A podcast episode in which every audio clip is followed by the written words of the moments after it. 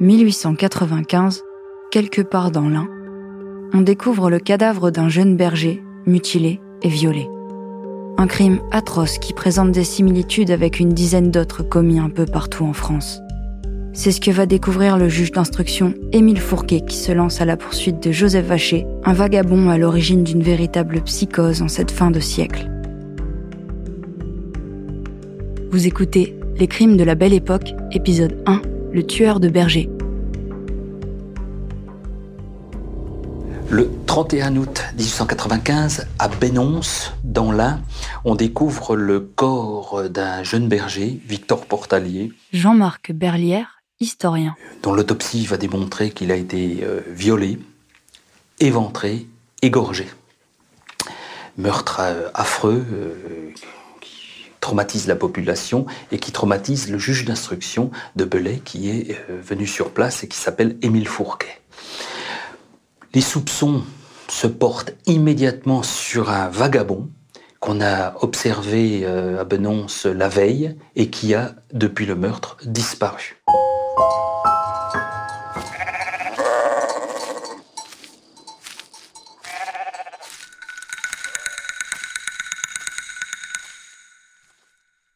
On imagine aujourd'hui, on découvre un crime, l'assassinat d'un jeune berger ou d'une jeune bergère euh, éventrée. C'est absolument abominable comme crime. Charles Diaz, contrôleur général de police. On imagine aujourd'hui immédiatement euh, des tas de personnes autour du corps, des spécialistes, etc. À l'époque, c'est pas du tout ça. D'abord, le premier qui va venir, ça va être le maire, parce que c'est le seul officier de police judiciaire euh, existant souvent dans la commune avec un peu de chance, assisté de son garde champêtre. Avec un peu de chance, dans les heures qui suivent, des représentants de la brigade de gendarmerie. Mais c'est tout. Mais c'est tout. Et ces personnes-là, autant elles sont habituées à régler des problèmes de, petits vols, autant elles sont habituées à régler, des querelles d'ivrognes, autant aucun d'entre eux n'a de formation, euh, d'expérience en matière de recherche d'un criminel en série. Le juge d'instruction de Belay va, euh, ému par ce, crime et ce qu'il a vu, va se livrer à, des investigations étonnantes. Pendant pratiquement deux ans, il va étudier tous les crimes qui présentent une analogie avec celui de Bénonce, euh, dont euh, l'assassin ou dont l'auteur n'a jamais été retrouvé, et ceci depuis le début des années 1880. Donc le juge commence par s'adresser à ses collègues en leur disant, si vous avez eu à traiter du cas d'enfants éventrés dans telle et telle condition, faites-le moi savoir et faites-moi part de toutes les informations que vous auriez sur l'auteur de ce crime. Et il va obtenir des réponses. Il obtient ces réponses, il les met en parallèle se rend compte qu'il en ressort quasiment le même signalement, à partir de là, il va bâtir ce signalement définitif du personnage qu'il recherche et en retour, il va, lui, le diffuser à tous les tribunaux de grande instance concernés. Qui fait un travail à la fois opiniâtre, sérieux, rigoureux, et je dirais euh, forcément efficace à l'arrivée, comme, comme la suite allait le prouver.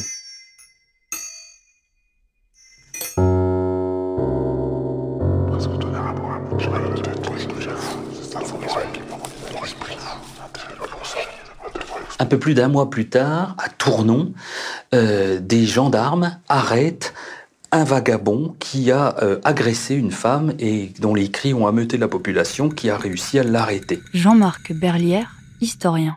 Et comme ce vagabond présente un certain nombre de traits communs avec la commission rogatoire qui est toute récente, qu'ils ont reçue le mois précédent, ils transfèrent le vagabond en question euh, à Belay.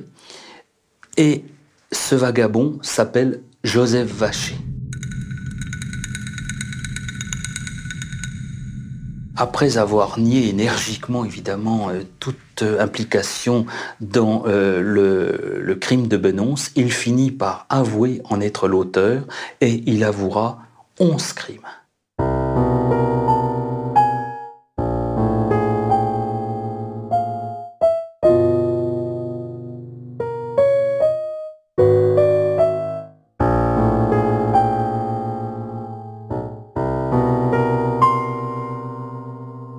Le juge Fourquet prend une place qui n'était à l'époque occupée par personne. Charles Diaz, contrôleur général de police.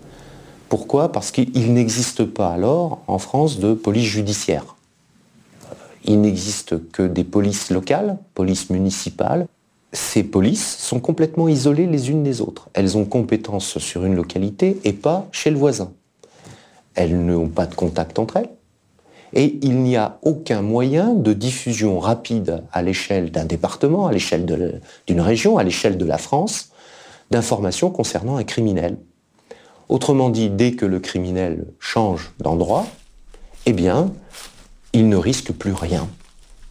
Donc, face à un vacher qui est un marcheur infatigable, après un crime, vacher prend le temps de se laver, prend le temps de changer de vêtements et peut marcher jusqu'à 80 km après un meurtre, eh bien, euh, la gendarmerie s'avère complètement inefficace. Quand vacher est arrêté, il l'a souvent été, par des euh, patrouilles de gendarmes, que lui demande-t-on? Ses papiers militaires. L'ancien euh, soldat qui est euh, vaché salue, a des papiers euh, militaires parfaitement en règle, on lui souhaite un bon voyage. Les gendarmes ne savent même pas qu'à 15 ou 20 km de là, un crime a été commis, et c'est encore pire s'il a changé de département.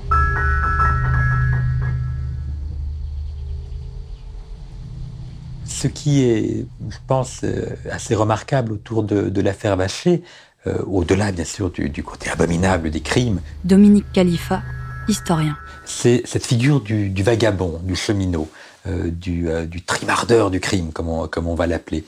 Le, vagabond, le vagabond rural, a longtemps été l'une des plus grandes frayeurs de la, du pays. Et ce qui est étonnant, c'est que, y compris lorsque, les, lorsque la France s'est urbanisée, la figure du vagabond est demeurée comme une grande frayeur. Le vagabond est la plaie des campagnes, disait-on. Et évidemment, les crimes affreux euh, de Joseph Vacher, le tueur de bergère, qui ponctue d'une certaine manière son tour de France de cadavres, euh, va donner à cette représentation pourtant finissante du vagabond euh, toute, son, toute son intensité. Le vagabond, nécessairement, lorsqu'il se trouve à proximité du lieu d'un crime, est un suspect parfait. Euh, bah, d'abord parce que la police, à l'époque, euh, bah, c'est d'abord la police du lieu. Ça veut dire que quand elle a la possibilité de, euh, de mettre le crime sur le, dos de quelqu'un qui n'est pas de l'endroit, ça lui enlève bien du souci dans ses relations quotidiennes. Donc tant mieux si le vagabond est bien l'assassin. Mais pour tout dire, ça n'est pas non plus systématique. Je veux dire, il faut quand même des éléments matériels qui confirment euh, que, que, l'on a bien affaire aux criminels. On lit des articles dans les journaux d'une violence extrême. Jean-Marc Berlière, historien. Et on, peut lire sous la plume d'éminents euh, criminalistes de l'époque euh, des phrases comme Plus un pays a des rangs, plus il a de criminels.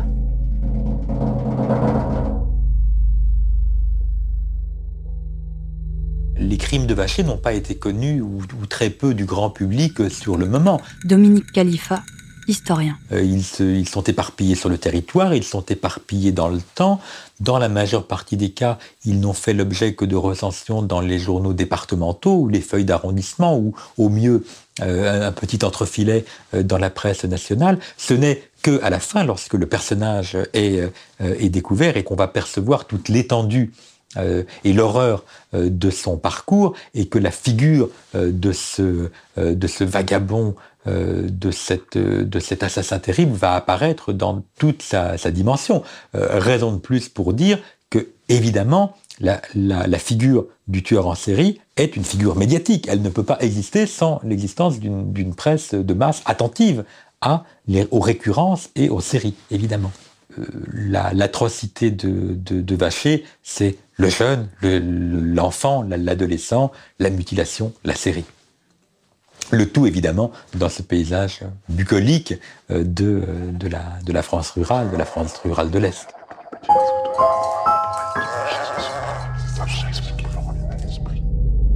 À l'époque, euh, le, journalisme qui pourtant aime à en rajouter euh, sur les scènes euh, sauvages ou, abominables est relativement distant, est relativement mesuré, est relativement prude. Dominique Khalifa, historien.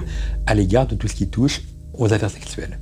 Ce qui n'empêche pas le public de savoir lire entre les lignes et de percevoir effectivement les enjeux de, l'affaire. Mais la morale journalistique de l'époque et la morale sociale de l'époque interdit qu'on donne trop de détails dans ces affaires-là.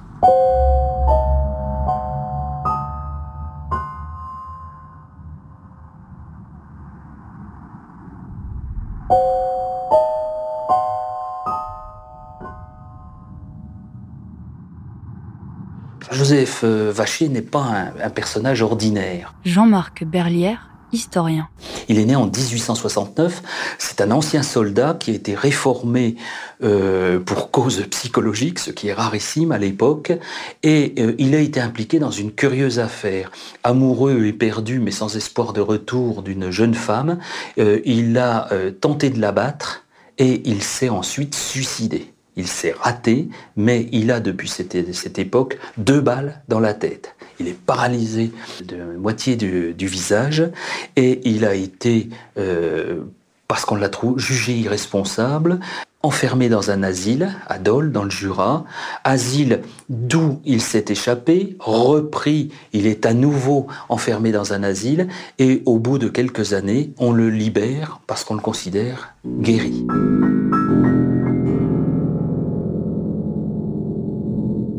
Le problème dans cette affaire Vacher, comme dans d'autres affaires beaucoup plus récentes, c'est qu'on s'interroge toujours sur l'état euh, psychiatrique du criminel. Charles Diaz, contrôleur général de police. Est-ce qu'il est fou? Parce que s'il est fou, il n'est pas responsable de ses actes et à partir de là ne peut pas passer euh, devant une cour d'assises et euh, être condamné. Dans le cas particulier de Vacher, il faut bien dire, c'est quand même quelqu'un qui a déjà été interné. C'est quelqu'un qui a un comportement, des propos d'aliéné. Il parle à tout bout de champ euh, d'une puissance supérieure, transcendante, euh, qui lui dicterait ses actes. Alors, est-ce qu'il simule? Parce qu'on a aussi affaire à des simulateurs.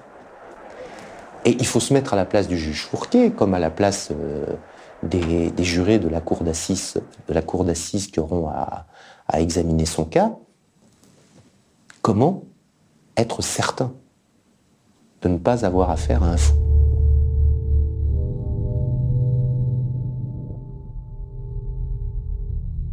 Soumis à des experts dont l'éminent Alexandre Lacassagne, le créateur de euh, l'école d'anthropologie criminelle de Lyon. Jean-Marc Berlière, Euh, finalement, Vacher va être déclaré responsable. La Cassagne aura des mots terribles le concernant, disant que jamais on n'a vu un assassin réclamer avec autant d'énergie l'asile, qu'en fait il, il use de sa prétendue responsabilité pour acquérir une sorte d'impunité.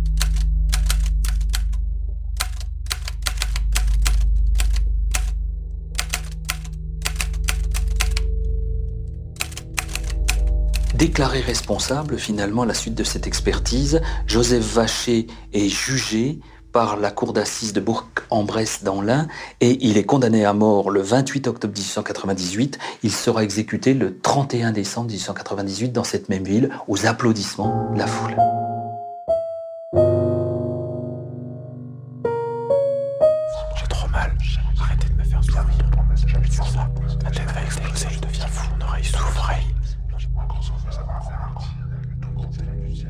Accusé la Cassagne d'avoir en fait suivi euh, le désir du juge d'instruction Fourquet qui voulait absolument euh, que, que, Vacher euh, fût coupable et responsable. Jean-Marc Berlière historien. Euh, c'est d'ailleurs intéressant de voir euh, les, attendus de l'expertise de, la Cassagne, qui ont des termes extrêmement moralisateurs, hein, euh, qui concernent la perversion du personnage, des choses comme ça, qui, sont du, des arguments d'ordre moral et absolument pas d'ordre clinique. Ce qui est certain, c'est que Fourquet a tout intérêt pour sa carrière à ce que Vacher soit un grand assassin. Charles Diaz, contrôleur général de police. Ah, c'est le problème. C'est, euh, imaginons que ce personnage soit finalement euh, un fou, un simple fou. Euh, tout de suite, ça dévalorise l'action du juge. Alors, est-ce que il avait intérêt à valoriser le personnage de l'assassin Vacher? J'en suis pas certain. Ou, s'il l'a fait, il l'a fait en toute honnêteté intellectuelle.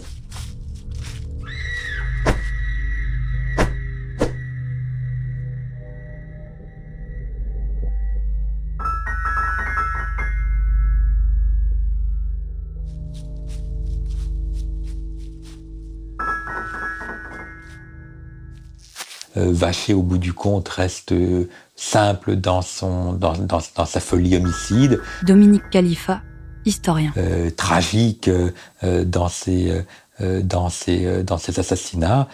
et extrêmement triste finalement. C'est un illuminé sans doute, mais qui, dont on perçoit au bout du compte évidemment la grande détresse dans, dans ces crimes-là. On est très loin, au bout du compte, des serial killers que nous connaissons aujourd'hui ou que la fiction met en scène aujourd'hui.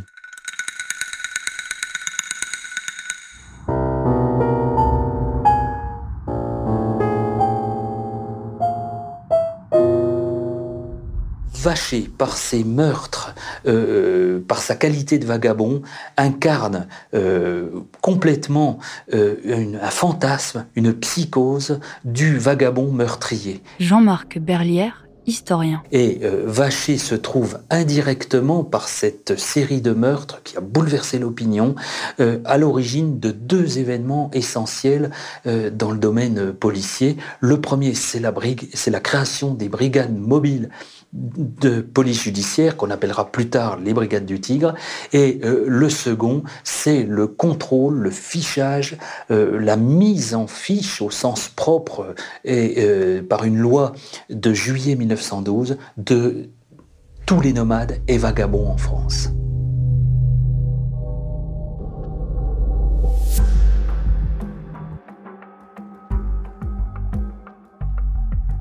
Vous venez d'écouter Les crimes de la belle époque.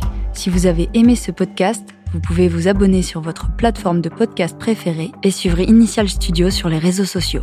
Les crimes de la belle époque est un podcast coproduit par Initial Studio et Zo Productions, adapté de la série documentaire audiovisuelle éponyme produite par Zo Productions et toute l'histoire. Cet épisode a été écrit par Jean-Marc Berlière et réalisé par Christine Bouteiller. Production exécutive du podcast Initial Studio. Production éditoriale Sarah Koskiewicz, Mandy Lebourg et Astrid Verdun. Montage Johanna Lalonde. Avec la voix de Johanna Lalonde.